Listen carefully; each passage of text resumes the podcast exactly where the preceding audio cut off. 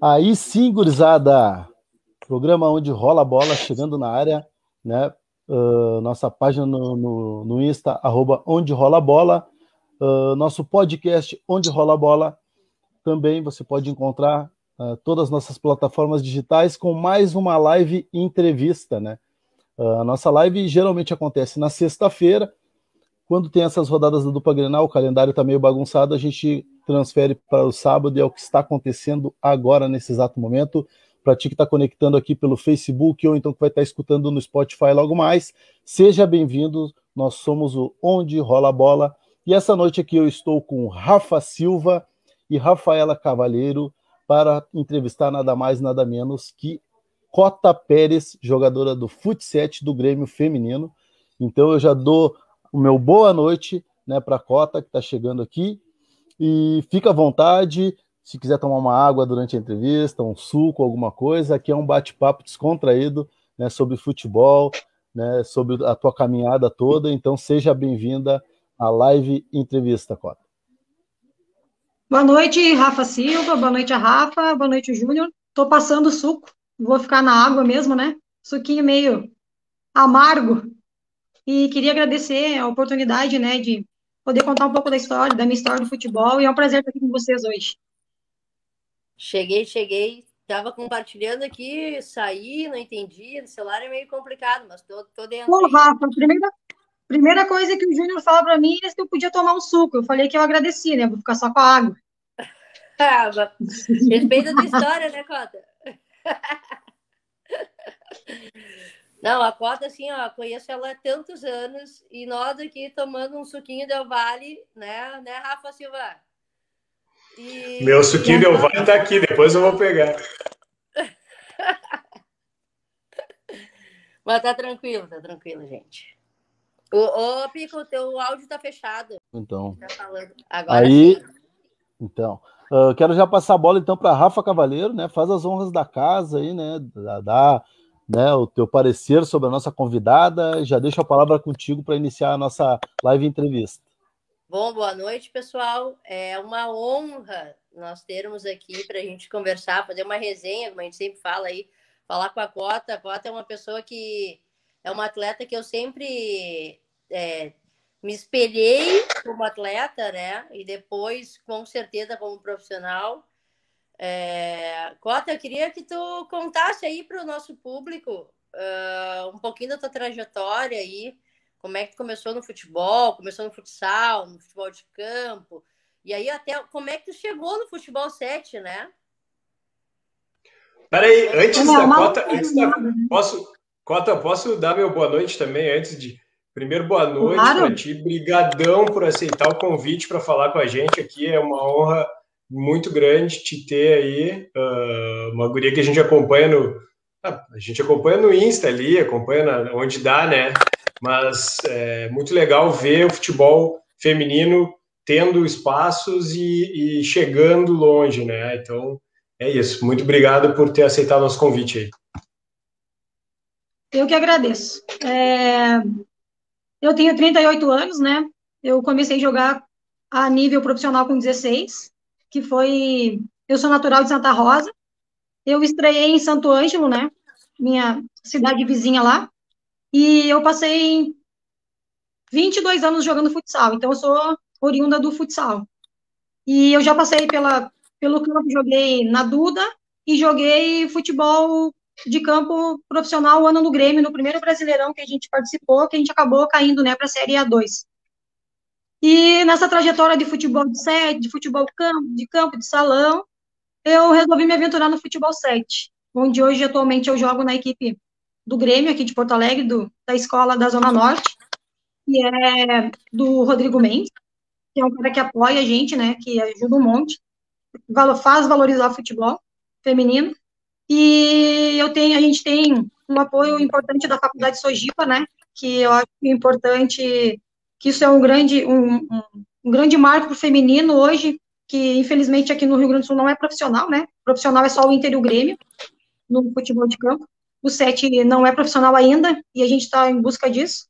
Então, eu, eu sou bolsista da Faculdade Sojipa, e realizei um sonho, né?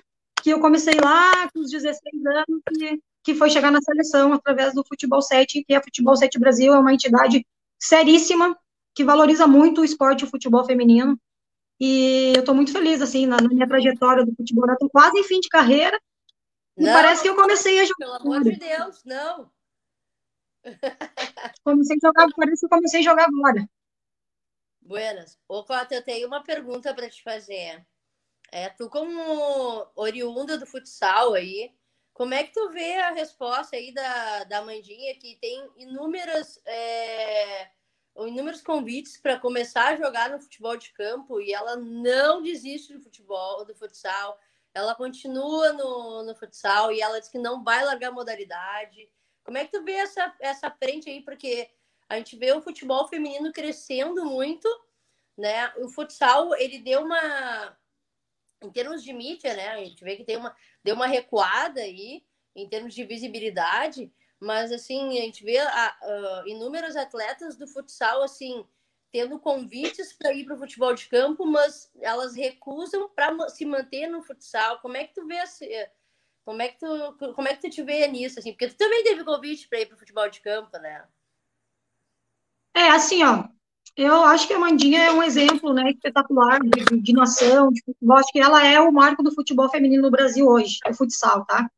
Porque assim, ela podia estar bem, ganhando um dinheiraço lá na, na Itália. Ela foi N vezes campeã, melhor do mundo, jogando no Brasil, sem sair do Brasil. Uh, falando do futsal, com a experiência que eu tenho de tantos anos que eu joguei, uh, eu acho que a má gestão lá em cima fez com que o futsal feminino sumisse do mapa. O Rio Grande do Sul é, tá anos luz atrás.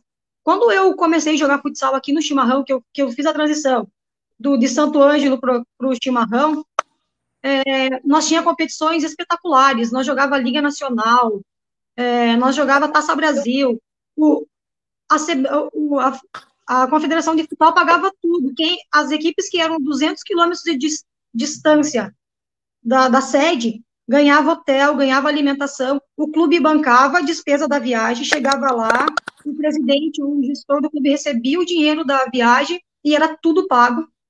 Eram só jogadoras top do Brasil, várias equipes. Para vocês terem noção, eu joguei em 2001 ah, uma Taça Brasil em Brasília, e as jogadoras da Sabesp, que nós fizemos a final, foi, foi nós chimarrão contra a Sabesp na final, era a Andréia no gol, a Pretinha, a Formiga, a Juliana Cabral, a Daniela Alves. Então, assim, ó, foram as meninas que deixaram um legado que ainda acho que algumas pessoas e algumas atletas não aproveitaram ainda, sabe? Então, assim, eu acho que a gestão do futsal feminino, ela é muito, ela é mais administrada. Nós, eu acompanho muito ainda o futsal, né, nas redes sociais. É, o Rio Grande do Sul o estadual, para vocês terem noção, eu participei do estadual de futsal no passado, foi um final de semana. Final de semana, sexta, sábado e domingo, aqui em Porto Alegre, com oito equipes. Eu joguei estaduais aqui no Rio Grande do Sul, que eu joguei de março a dezembro. Assim, onde a, a Tatiele jogava, a Bel jogava, para você ter uma ideia.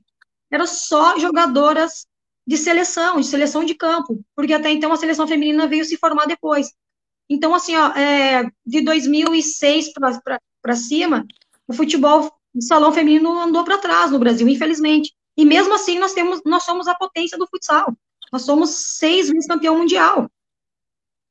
E nós temos meninas sendo formadas em clubes, jogadoras muito boas, mas eu acho que, a, que se, não, se a CBF não assumir total a gestão do futsal feminino, eu acho que o futsal feminino vai continuar engatinhando para trás, infelizmente. Essa é a minha opinião pelo que eu acompanho, entende? Sim. É, eu concordo contigo, assim, eu como ex-atleta, né, joguei futsal por um bom tempo aí, é, a gente via uh, competições uh, uh, gauchão aí, né, é, com, com equipes de alto nível, né, e, por exemplo, a gente tem ali o exemplo da CBF, da Celemaster, que são equipes que tinham um plantel maravilhoso, né, de alta qualidade, e que hoje a gente não vê tanta visibilidade, assim, é, quando comparado com o Inter, com, com, com o Grêmio, com, no geral, como um futebol de campo, né? É, é para vocês terem uma noção, Mas... assim, ó. o futsal feminino no Rio Grande do Sul, a única coisa que vale a pena para ti investir num time é que tu tem vaga na Taça Brasil. Hoje, não, tem, não está tendo Taça Brasil nem Copa do Brasil, porque eles estão empurrando de um ano para o outro por causa da pandemia. Então, o que, que acontece?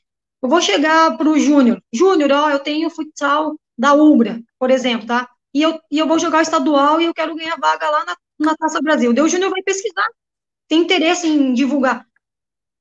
Não, não é transmitido, tá? Não tem transmissão.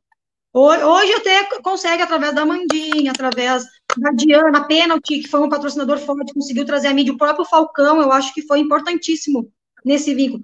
Aí o Júnior vai dizer assim, ah, não tem interesse, porque daí a Rafa vai chegar ali, ah, olha só, Júnior, eu vou, eu tô montando um time no Futebol 7 Brasil, e aí tu vai lá e é RDC TV, é, é publicação em todas as redes, nas, todas as, as redes de televisão, é Facebook, é, é a mídia, é, aparece o teu marketing, entendeu?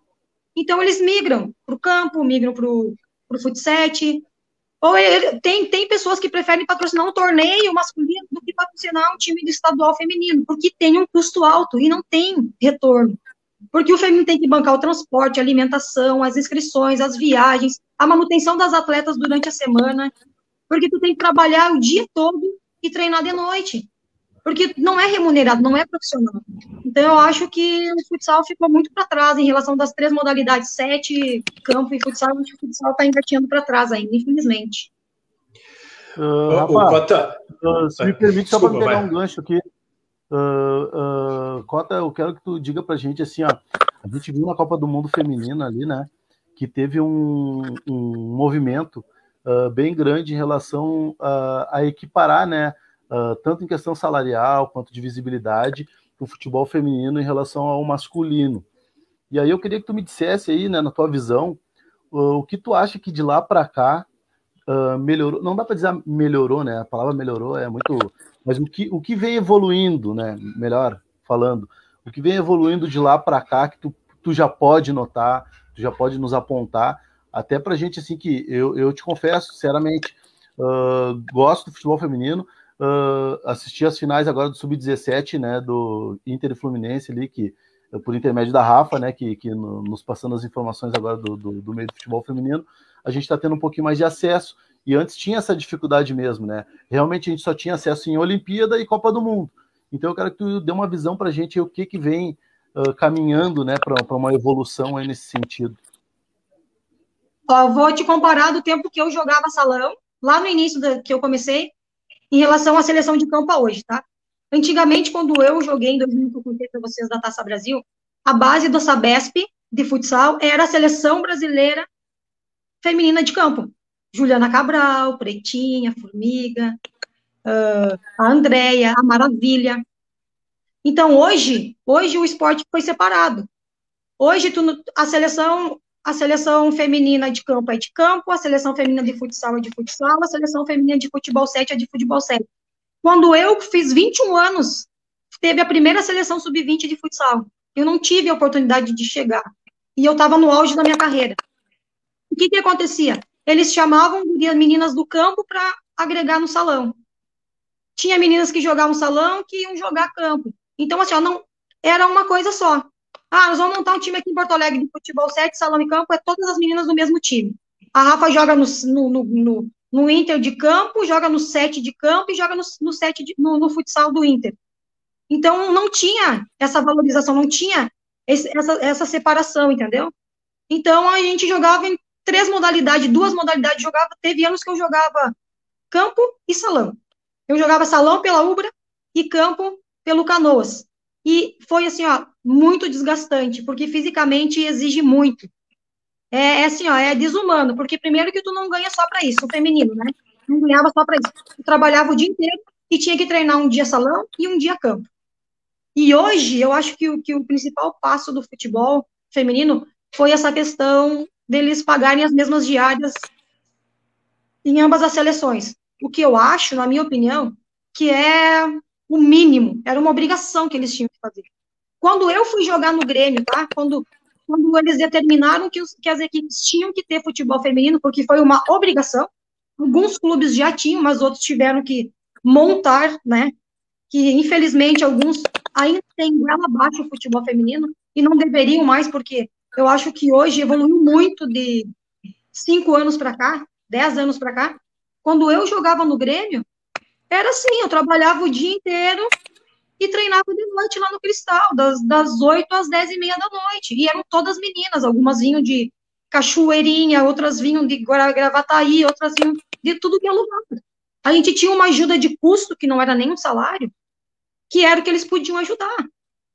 E aí a gente tinha problema nas viagens, porque daí tu tinha que pedir dispensa no serviço para jogar em, em, Recife, tu tinha que pedir dispensa do serviço para jogar em Manaus, e tu jogava quarta em Porto Alegre, sábado em Manaus e viajava segunda para São Paulo. E aí como que tu ia se manter? Hoje não. Hoje nós temos Era Inter, Grêmio e todo... né, Cota? Vale salientar que em 2016 veio a lei, se eu não me engano, 15 ou 16. Foi. 2017 o Grêmio teve que uh, colocar uma equipe de, de futebol feminino e a equipe não veio com nenhuma estrutura. Então as meninas, a, essa realidade que a Cota está trazendo, é, a, a Cota trabalhava comigo, já tinha abandonado o, o futebol, né? É, e, é. E, e, e, realmente era o que acontecia.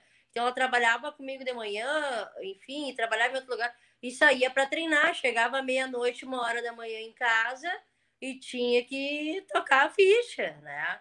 Então, eu trabalhava, eu hoje trabalhava. A gente vê, hoje a gente vê o Grêmio, por exemplo, e o Inter com uma baita estrutura, né? Graças a Deus, mas quem participou lá de 2017, por exemplo, no início, o Grêmio entrou direto na Série A, né, né Cota? Se, Sim. Entrou direto na Série A, tendo que jogar com grandes equipes. E, e aí, eu, se não me engano, naquele ano vocês caíram para a Série B para depois se reestruturar, né? Sim. Eu trabalhava contigo de manhã na academia, trabalhava na prefeitura de Canoas no projeto, vinha de Canoas e corria para o treino do Grêmio. E o que, que aconteceu, tá? Naquela época que, assim, ó, eu estava eu tava nas minhas férias em fevereiro, na Paraíba, tirando férias, daí eu recebi uma ligação se eu queria jogar o campo no Grêmio, porque o Grêmio estava montar um time feminino, e nós já tínhamos uma base do Canoas do ano anterior que nós jogávamos, que a Duda tinha o projeto de Canoas. Então, o que, que aconteceu? O Grêmio pagou certinho, dava estrutura de fardamento, dava estrutura de alimentação, mas era o básico. Dava o que, dava o que, o que, o que era passado para o feminino o pessoal responsável do setor passava para nós. Então, assim, para ter uma ideia hoje, hoje as meninas são profissionais, elas têm carteira assinada, elas têm, só treinam, elas só fazem isso. No meu tempo de Grêmio, era outra realidade. Às vezes chegava em casa meia-noite, meia-noite e meia, e aí, imagina, ia dormir duas da manhã e no outro dia tinha que trabalhar. E tinha que separar as coisas. E aí tinha que, que dar sorte de ter uma chefe boa que liberava, e pessoas no, na prefeitura que tu conhecia pelo teu trabalho, de apoiar e incentivar, porque tinha meninas que, que, não, que não tiveram como. Para vocês terem noção, eu joguei, se eu não me engano, os seis primeiros jogos do Brasileirão, da série em 2017, e eu tive que pedir dispensa do Grêmio. Era um sonho. Que jogador que não quer jogar nos melhores clubes de futebol do Brasil? Eu tive que pedir dispensa do Grêmio, porque chegou uma hora que eu comecei a ser cobrado no meu serviço. Porque, que nem eu falei para vocês, jogava quarta aqui, viajava sábado, voltava domingo, viajava terça, e era para ser quartas e domingos. E aí virou uma bagunça o calendário. Daí o time lá não podia jogar, na terça jogavam para quarta. Aí imagina toda semana tu pedir dispensa, porque o que nós ganhávamos do Grêmio não era, não era o suficiente para se sustentar. Como é que eu ia abandonar meus empregos para jogar três meses no Grêmio e depois não sabia como ia ser até o final do ano? Porque até então o Grêmio montou o time porque era obrigado a montar em 2017. Hoje é outra realidade, gente. Hoje o Grêmio e o Inter investem muito. O time do Internacional é um baita time, é uma baita estrutura. Eu acho que aqui no Rio Grande do Sul ele tem melhor estrutura que a do Grêmio. Mas eu acho que melhorou muito. E eu, e eu já tive desse lado, então eu posso falar para vocês assim, ó. Bom que hoje as pessoas conseguem colher esses frutos. E mesmo assim, é o mínimo, devia ter muito mais estrutura, devia, deveria ser muito mais valorizado. O Cota, a gente uh, entrevistou a Su também, a Su Ramos, do Inter, ex-preparadora física do Inter, deve conhecer também, parceirona do, do futebol feminino. Conhece pouco, conhece pouco. e a gente também conversou com ela sobre esse momento aí, essa, essa ruptura por bem, né, do, do futebol feminino, de, de organização e de é, foi, foi uma, uma coisa imposta, mas foi uma coisa imposta que deu muito certo, né? Dos clubes terem que ter o futebol feminino. E ela estava nos contando exatamente isso, como foram montadas essas equipes lá em 2017, e falou do peneirão que o Inter fez e tal, e, e como o Grêmio já tinha, pegou essa estruturazinha que já estava montada lá pela, pela Duda, não, pela. É, né? Pela, e, pela Patrícia. Isso, pela Patrícia. E o que, a minha pergunta é assim, e tu contou toda essa história, minha pergunta é assim, quantos talentos a gente perdeu nesse, ah, eu não posso pedir dispensa, sabe? Eu não consegui fazer essa transição. Eu sou professor de educação física, eu dei aula ali perto em Sapiranga, perto de Estância Velha, onde tinha um chimarrão, e o meu, meu sonho era mandar minhas guriazinhas que jogavam comigo no sétimo, oitavo ano, bah, fazer um teste lá no chimarrão para ver se rola alguma coisa, né? E eu fico pensando assim, quantos talentos a gente não perdeu que a gente não conseguiu colocar nessa, nessa situação ótima para ter, né? E, e, como é que tu conseguiu chegar nisso? E agora, nesse momento, qual é a tua situação do futebol? Queria que tu contasse mais ou menos isso para gente. Olha, eu acho que uh, essa questão do, do, futebol feminino, ela. Uh, só um pouquinho. Dani, me dá uma água ali, por favor. Assim, ó, para mim, como atleta, eu acho que a gente perdeu muitas meninas boas por aí. Eu tenho muitas colegas do meu tempo que jogavam comigo, que hoje elas abandonaram o futebol. Jogam amador, jogam aonde dá, porque por não ter a chance de ter sido profissionais. E aí, hoje em dia, a gente ainda tem meninas novas aí que ainda não têm oportunidade de chegar nas categorias de base e que tá passando tempo e que vão passar despercebidas e que a gente não vai ter o prazer de olhar. Eu vendo hoje o futebol, é, eu acompanho muito pela internet, pela, pela, pela rede social o Inter e o Grêmio. A base feminina do Internacional é espetacular. E eu acho que isso é uma questão de organização. É, eu acho que hoje, entre os dois clubes, o Inter está mais organizado nessa questão de, de categoria de base, que isso deveria ter há muito tempo. Por exemplo, assim, ó, eu não tive chance de jogar numa categoria de base. Mi, o meu futebol, a minha categoria de base foi jogar com os meninos na rua. Hoje, tu tem escolinhas masculinas, porque tu não tem escolinhas femininas. Até nós temos hoje a Duda, que tem uma escolinha feminina que trabalha crianças desde pequena, né? Que é aqui na região de Porto Alegre. Mas hoje tu tem escolinhas que as meninas jogam com os meninos, mas tu tem uma escolinha com estrutura, uh, ah, para poder passar, para poder fazer com que evolua mais rápido. Eu não, a Rafa, eu acho que a Rafa fez parte, né, Rafa? Chegou a fazer categoria de base no Inter, né? Sim, eu não tive sim. essa oportunidade. Eu então, assim, ó, sub-13, sub-15, sub-17, e quando eu profissional, fechou o departamento. Pois é. E eu lembro, assim, ó, eu joguei com a Pulga, com a Aline Ninja, com a Mancha. É, tinha Inter e Grêmio. E, e de um ano para o outro fechou e ficou um tempão fechado. Quem, talvez se eles tivessem mantido só as categorias de base, se para o clube era muito caro, quantas pessoas, quantas atletas, quantas Martas nós não poderíamos ter hoje? Quanto atleta gaúcho nós não teríamos na seleção? Quantas Andressinhas? Então, se vocês verem, hoje, as atletas gaúchas que se destacam, elas são do interior. Andressinha, que é lá que é do interior, que, que se destacou no Pelotas. Tem uma outra menina que veio de Santa Rosa, que também, Andressa, que jogou no Grêmio e está jogando assim. A Gisele, uma menina que jogava no Grêmio, que hoje está no Flamengo. Então, assim, a gente não, não tem aqui na capital, que é o polo do futebol, muitas meninas assim que se destacam no futebol feminino. Hoje, eu não, eu continuo não vivendo do futebol, tá? Futebol 7, uh, ah, a gente não ganha dinheiro. Futebol 7 feminino não dá dinheiro é, eu, eu, continuo no, na, mesma, na mesma situação de antigamente. Só que hoje a Futebol 7, ela, ela dá uma visibilidade ela tem uma motivação a mais de tu jogar, porque a Futebol 7 Brasil, ela te dá a oportunidade de tu chegar numa seleção e tu ser vista como atleta, o que tu faz dentro do campo, tá? Não tem, ah, eu sou amiga do fulano, porque você sabe que o futebol é política, né? A gente sabe que futebol de salão é política, que futebol de campo é política, que futebol 7 é política. Então, assim, ó, tu tem 20 meninas lá, sempre vai ter duas, três da política lá, do amigo, do empresário. A gente, a gente vive essa realidade. Futebol 7 Brasil hoje não, não tem isso.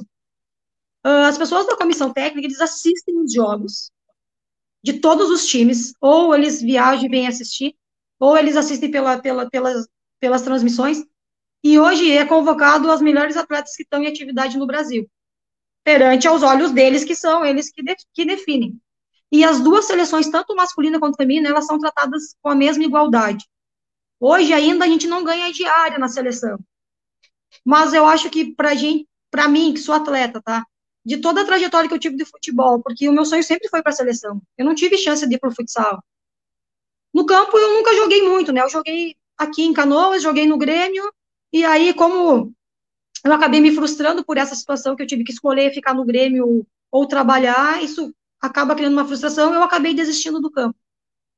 Tem aquela sensação assim, de tu chegar numa seleção, de tu ser vista e respeitada, e de tu colher frutos ou plantar sementes para mais adiante. E eu acho que eles estão crescendo muito na modalidade, tá? E agora eles vão, vão lançar uma seleção de futebol sub-17 e sub-21 feminina. Então, eu acho que o Futebol 7 Brasil hoje ele já está na frente do, do futsal, do feminino.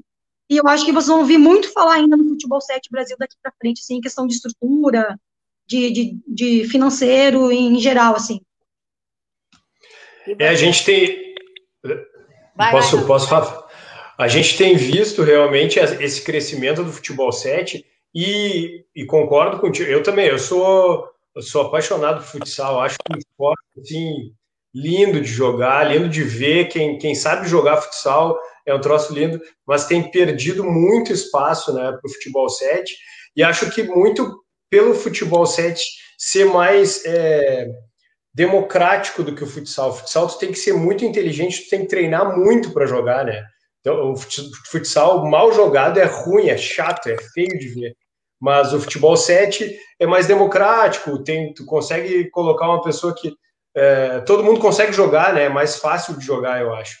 E é mais parecido com o futebol de campo. Então, eu acho que é mais vendável também. E a parte econômica do futebol 7, por isso, acho que vai crescer muito. E, e eu vejo como, assim como tu vê, uh, um horizonte próximo, financeiramente, muito melhor do futebol 7.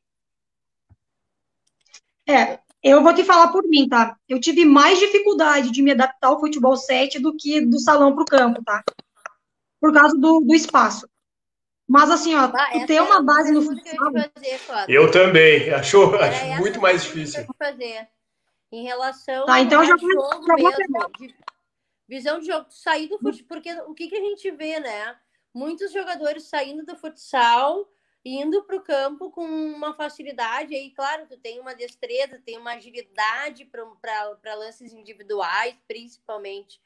Mas aí eu, eu fiquei me perguntando, bah, como é que será a sensação do.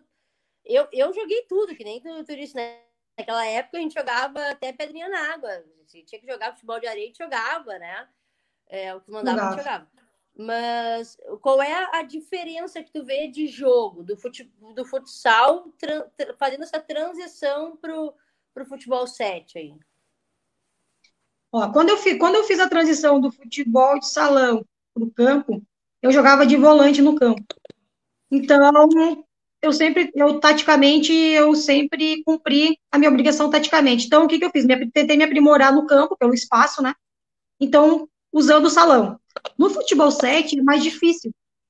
Mas eu, eu acredito que o atleta que tem uma base no futsal, ele joga em qualquer lugar, tá? Joga campo, joga sete, joga futsal.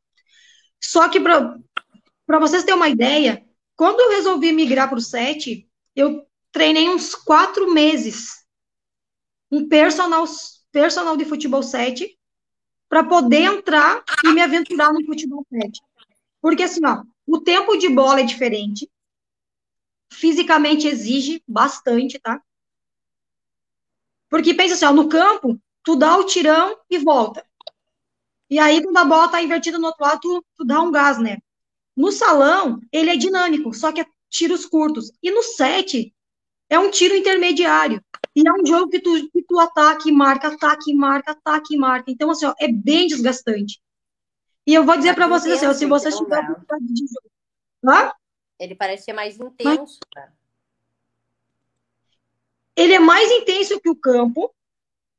tá? Ele é mais intenso que o campo uh, em questões da dimensão, né, do espaço, e ele exige muito tecnicamente, porque, porque assim, a bola corre muito no, no, no sintético. Então, se não tiver um domínio bom, se não tiver uma visão de jogo boa, tu é só mais um. Tu, tu acaba, tu acaba não, não, não consegue jogar, é difícil. Então, assim, ó, eu fiz essa adaptação, quebrei a cabeça no começo, assim, ficava naquela situação, meu Deus do céu, vou eu me aventurar no futebol 7 e vou passar vergonha. Só que eu, eu me foquei. Eu decidi assim, vou jogar futebol 7. Tenho um objetivo, que é chegar na seleção. E aí, eu fui. Fui, fiz treino, busquei o que dava para buscar, e a adaptação no começo foi bem difícil. Para te chegar num alto nível, é, foi difícil. Não é, não é muito fácil a transição, não. É, eu imagino, até o, o domínio da bola ele é diferente, né? Uh... A bola tem um peso diferente da do campo e diferente da do salão, né? Ela é uma bola específica. E o tempo de bola é diferente. Por causa do, do, do piso, né? Por causa do sintético. É, a gente até vê quando os, os, os, outros clubes, por exemplo, no futebol de campo, vão jogar com o Atlético Paranaense, com o Zequinha, que já sente a diferença da velocidade da bola. Então, acho que a adaptação, ela, ela, ela é realmente. Mas a, a Cami disse ali, eu, eu, me passou aqui que eu tô no celular, eu pensei, quem joga futsal joga tudo, não adianta. Ó, quem tem a base futsal acho que base. não adianta, exatamente. Tanto que hoje eu trabalho, eu trabalho numa escolinha de personal soccer, que é a Torbos. E a gente trabalha com meninos das bases, né? Meu chefe trabalha com meninos da base do Inter, do, do Grêmio, do Zequinha.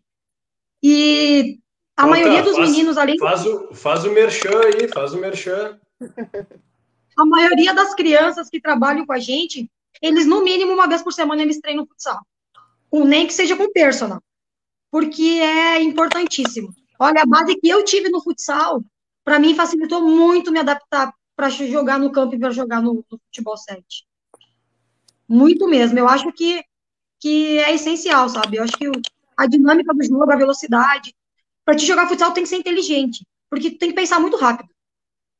Exatamente. Tu sabe, Cota, que eu fiz um curso com o PC, né? Uh, o PC, para quem não sabe, aí é o ex-treinador da seleção brasileira de futebol, de futsal, né? Eu fiz inúmeros cursos com ele. E eu acho que, se eu não me engano, hoje ele está na, na coordenação ainda do ferroviário do masculino, nessa transição. E ele sempre disse, assim, nos cursos dele, que para a criança poder ter uma, um bom desenvolvimento né, no esporte, ele tinha que vivenciar inúmeros tamanhos de campo. Aí eu falo, falo isso porque o Rafa também é da educação física, né? E ele, e ele diz muito no, nos, nos, treinos dele, no, nos cursos, ah, é, tantos dias da semana vai treinar no, no campo reduzido, no futsal mesmo, e aí depois tu vai ampliando até um campo maior, né? Então, para a criança ter uma, uma visão, eu acho que desenvolver essa visão mais periférica, velocidade de jogo. Eu acho que o PC é um, é um, um grande educador aí, né? Que sempre comentou sobre isso aí. Enfim. É, eu acho, eu acho que, na verdade, o futebol hoje ele é tão moderno e ele evoluiu tanto que se tu for parar para ver, é dois toques, tu domina, toca e aparece. Isso é o, é o básico do futsal.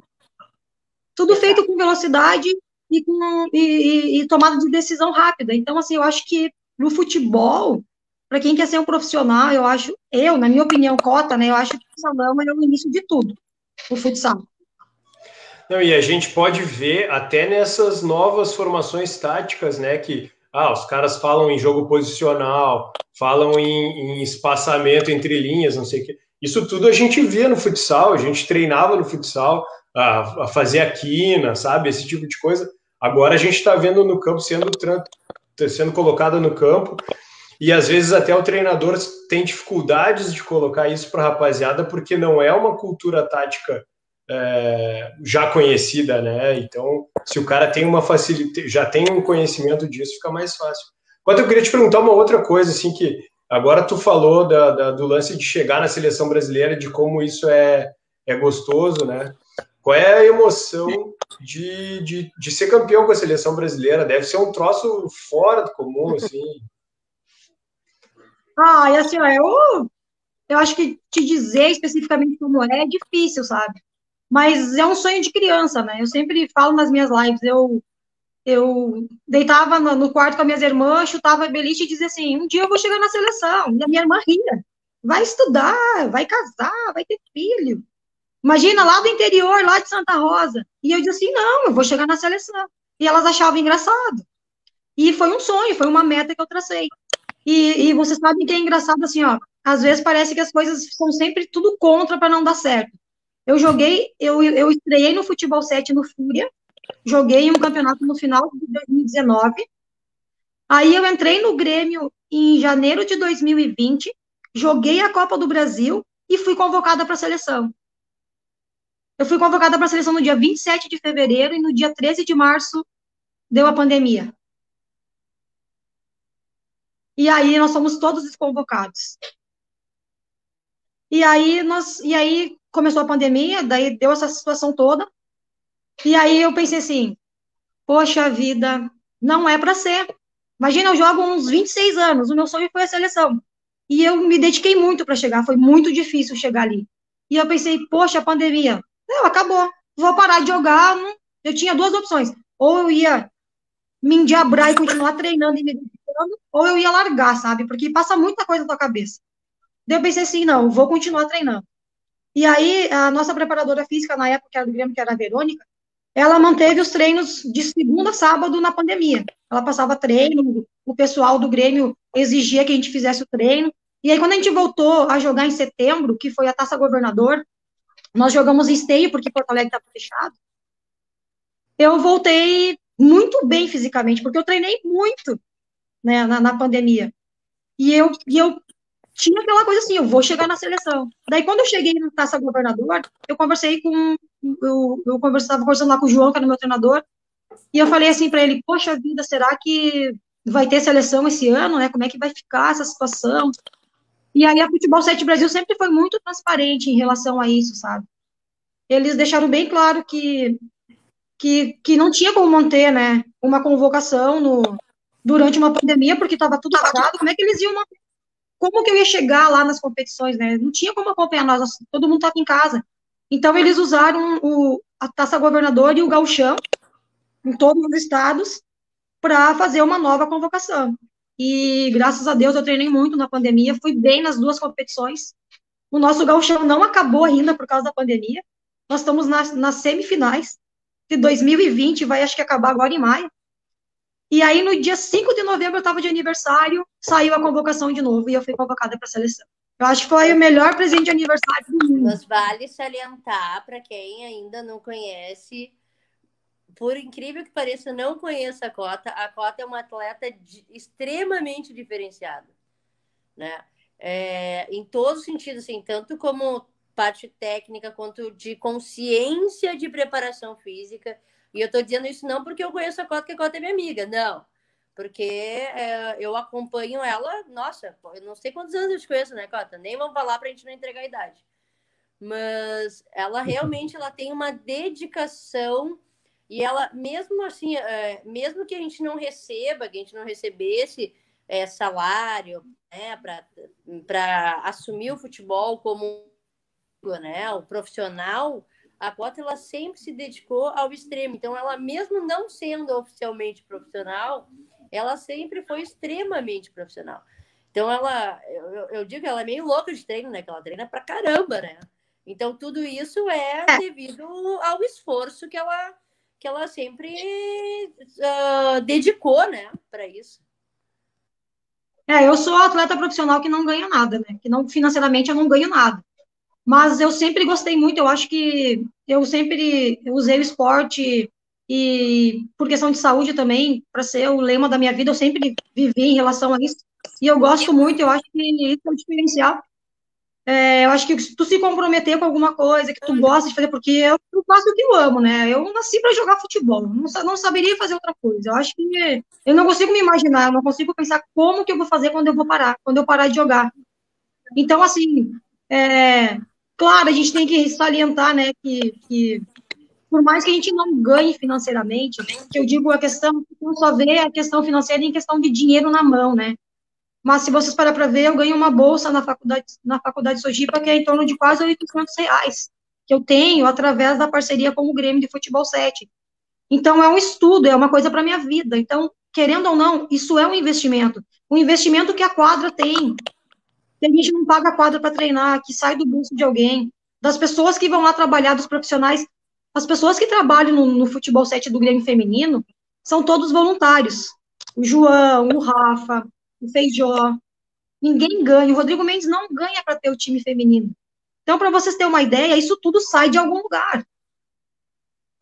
Tem parceria com um nutricionista. Como é que foi o, esse projeto do Futebol 7? Porque o que eu tenho acompanhado aí, por exemplo, se não me engano, foi no ano passado, o Grêmio até chamou o. Tem, claro, chamou o Falcão, o Falcão fez alguns jogos. É, também teve agora o ingresso do, do maestro aí, como jogando futebol 7, a contratação, né? Como é que é esse projeto do Grêmio quanto ao futebol 7? E como é que ele. Eu acho que é o Rodrigo Mendes que deve coordenar, não sei se tu me corrija, pode me corrigir, enfim. Mas como é não. que está sendo assim é, o projeto do Grêmio como futebol 7 e também como uh, visão do feminino mesmo? Ah, assim, ó, o futebol 7 feminino do Grêmio, ele é comandado e ele é sustentado pelo Rodrigo Mendes tá? É, ele tem uma escolinha, que é o Grêmio da Zona Norte, lá na Zona Norte, e, e o Grêmio todo, ele é administrado pelo Simirro e pelo Rodrigo Mendes, e pelo João, que é o nosso treinador. O Grêmio masculino, ele não tem nada a ver com o feminino, ele, o dono do Grêmio feminino é o Fernando, tá, Rafa? Ele é o Fernando. O Fernando é o cara que foi lá no Grêmio, lá, conversou com o presidente, e tem a estrutura do feminino, do masculino. Então, o Grêmio feminino é uma coisa e o Grêmio masculino é outra. Não é um projeto do Grêmio masculino do qual a gente faz parte. As estruturas são completamente diferentes.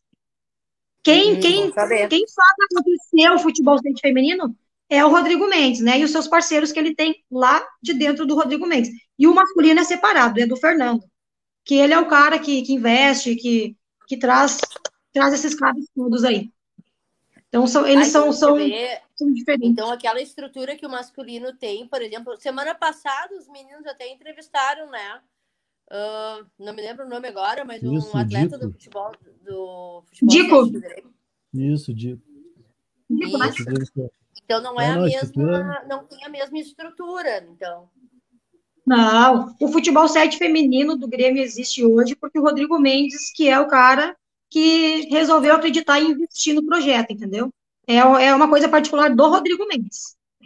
Não, não, é não tem parceria com atletas? Na verdade, assim, ó, o Grêmio sempre teve a escolinha, né? Eles, eles têm a escolinha lá, uma franquia do Grêmio da Zona Norte, lá no, no complexo do Rodrigo Mendes. E era um time de escolinha. E eles resolveram começar a participar de competições. E aí, quando o João fez a peneira em janeiro e a gente começou a entrar, uh, o time cresceu tanto, evoluiu tanto, ficou tão sério, que eles separaram. Separaram a escolinha, que seria né, a categoria de base, do adulto, e fizeram o adulto. E a gente cresceu muito durante o ano.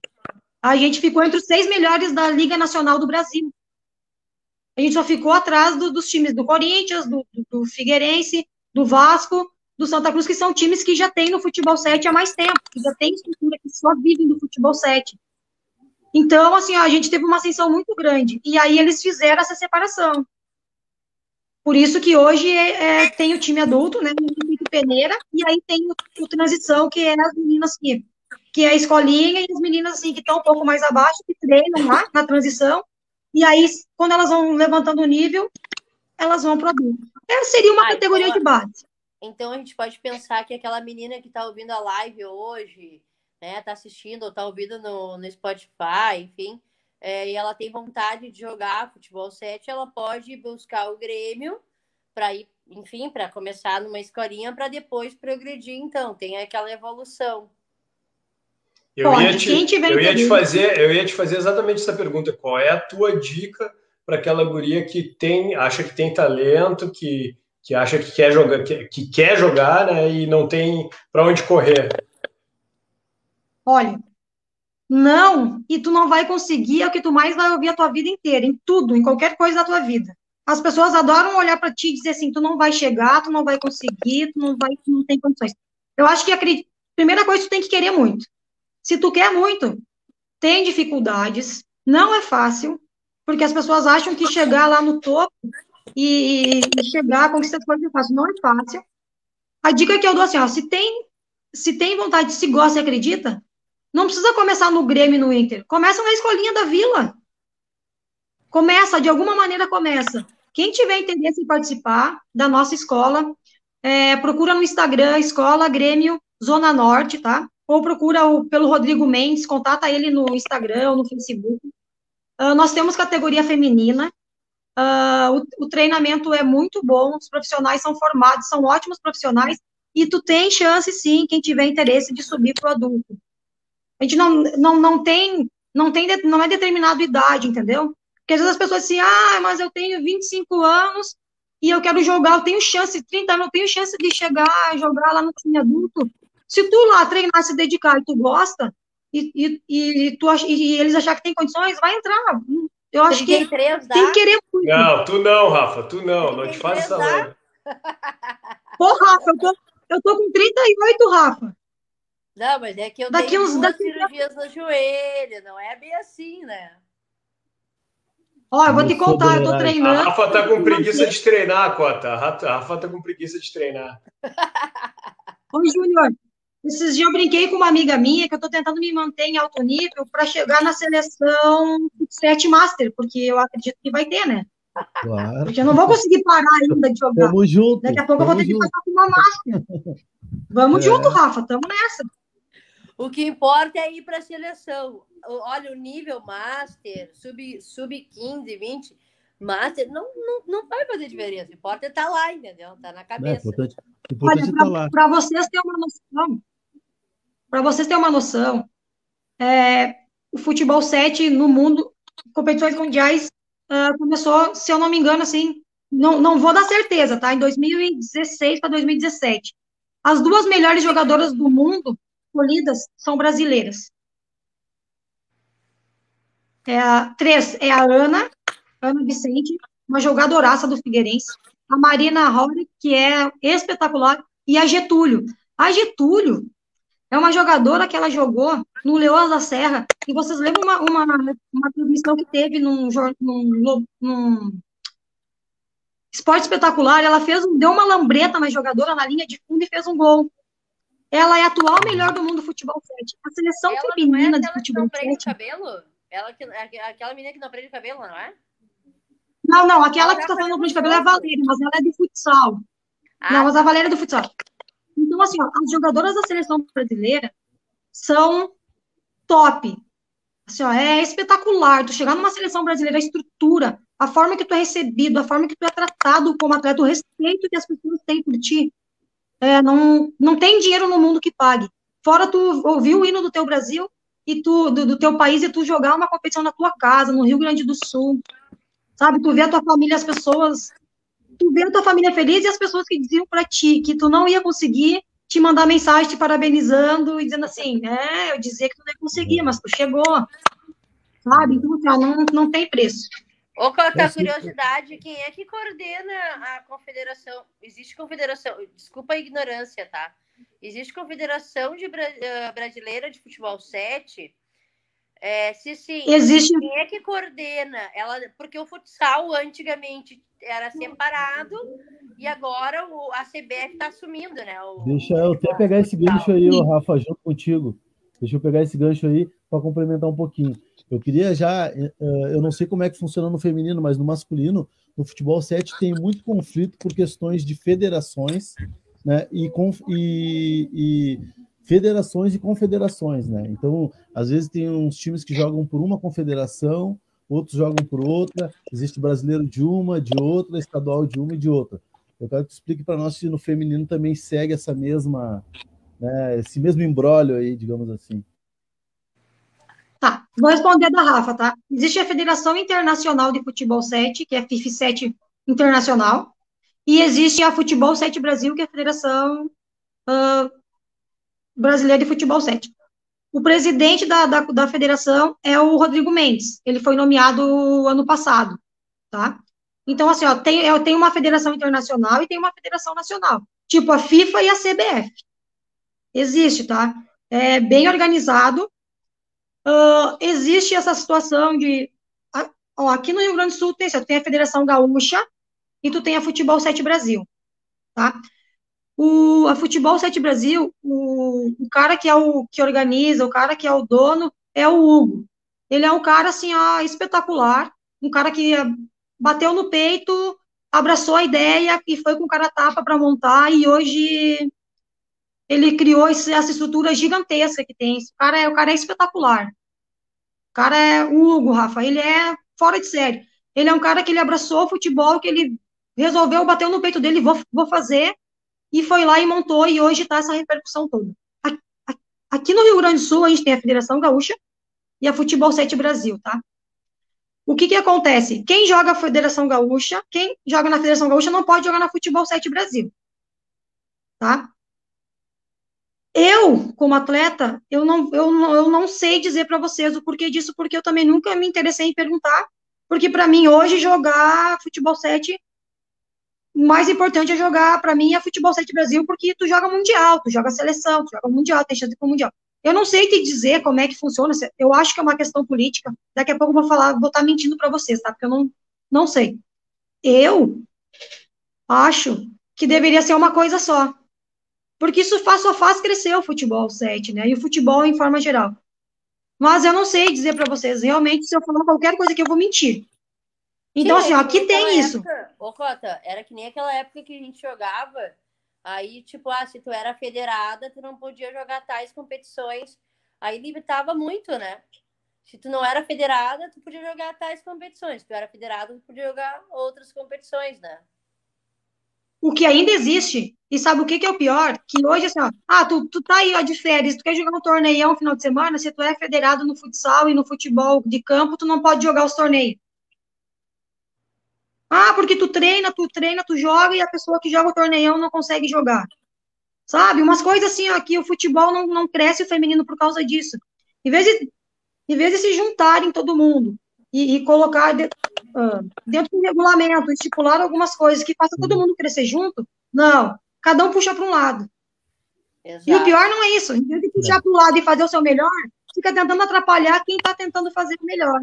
E aí é, uma, e aí é aquela questão que eu disse para vocês. Quando chega na questão política, eu, cota como atleta e pessoa, salto fora, porque eu já vi tanta coisa no mundo do futebol, assim, ó, por questão política, que Hoje o futebol brasileiro não é uma potência feminina que nem os Estados Unidos por causa da política. Infelizmente, essa é a realidade. Nós estamos crescendo. Exato. Calma, calma que a gente está crescendo agora. A gente está com, com, pessoas deixa, aí. Deixa, deixa eu falar uma coisinha para vocês, pessoal. Aí, tá na... Um gasão.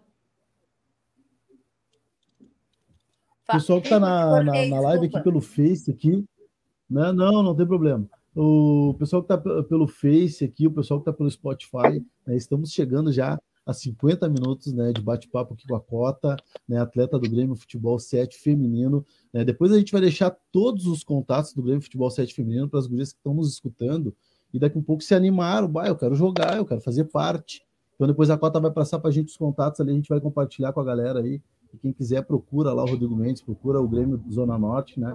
A escola do Grêmio na Zona Norte para de repente dá o pontapé inicial na tua carreira aí e vai ter uma grande referência lá te esperando, que é a cota.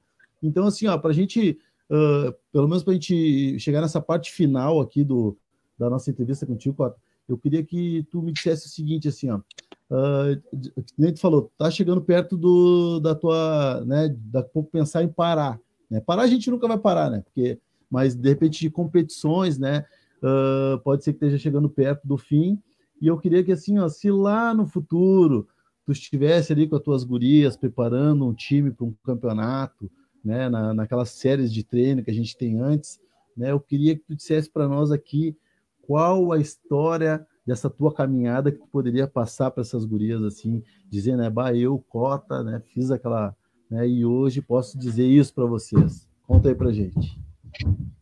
Ah, eu acho que a maior história de qualquer atleta é tu deixar tua família, as pessoas que tu ama, botar tua mochila nas costas e viver num mundo de incertezas, porque o futebol feminino é uma incerteza, né?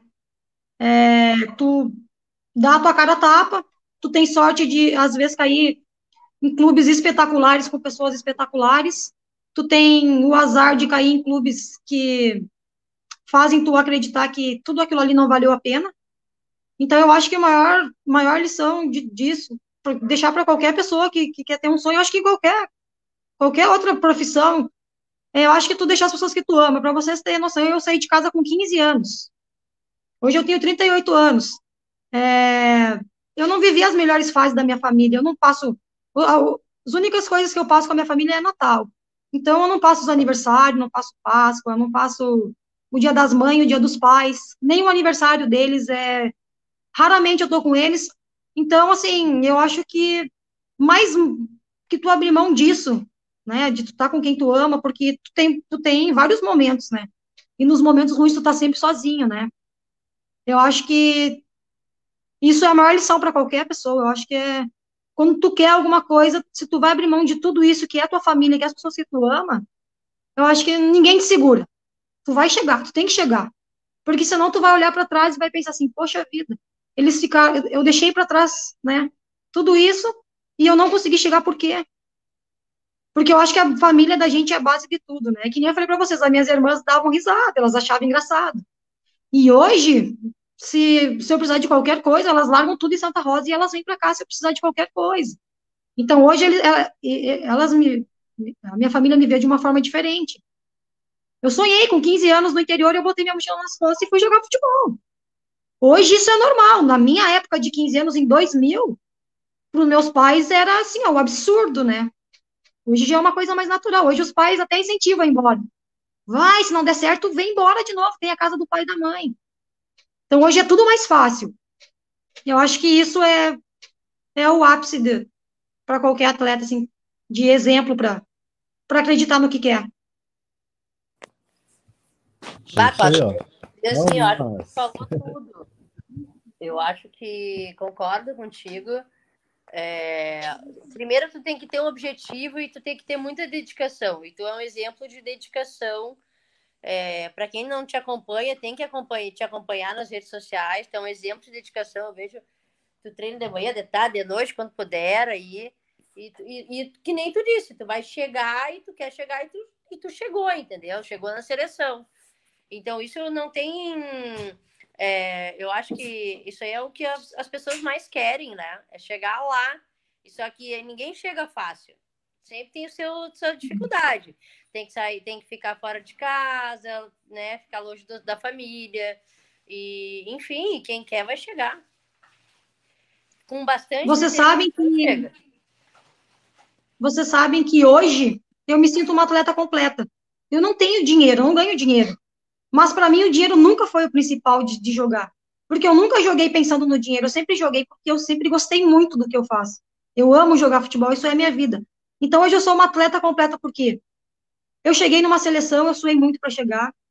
Eu trabalho com, eu tenho pessoas maravilhosas ao redor assim, da minha vida particular.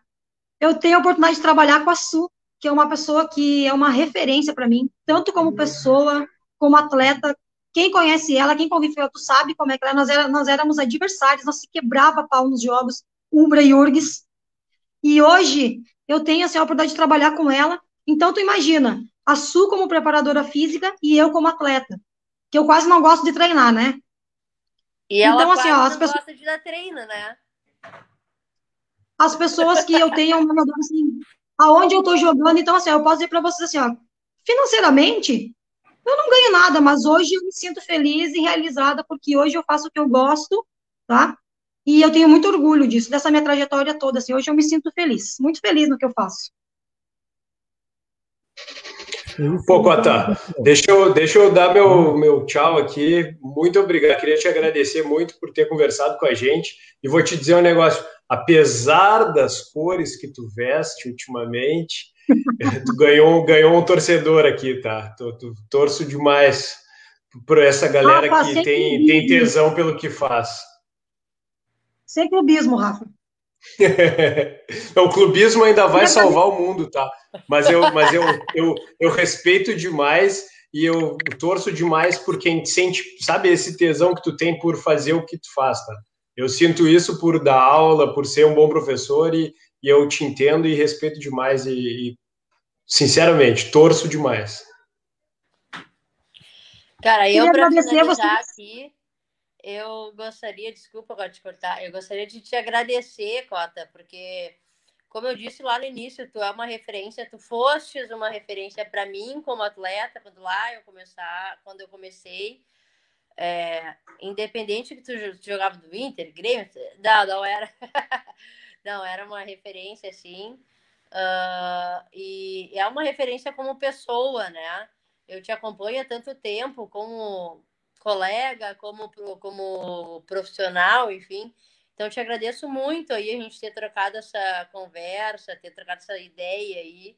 Acho que a nossa, o nosso propósito aqui é difundir o futebol feminino, né? O futebol, o futsal, o futebol 7.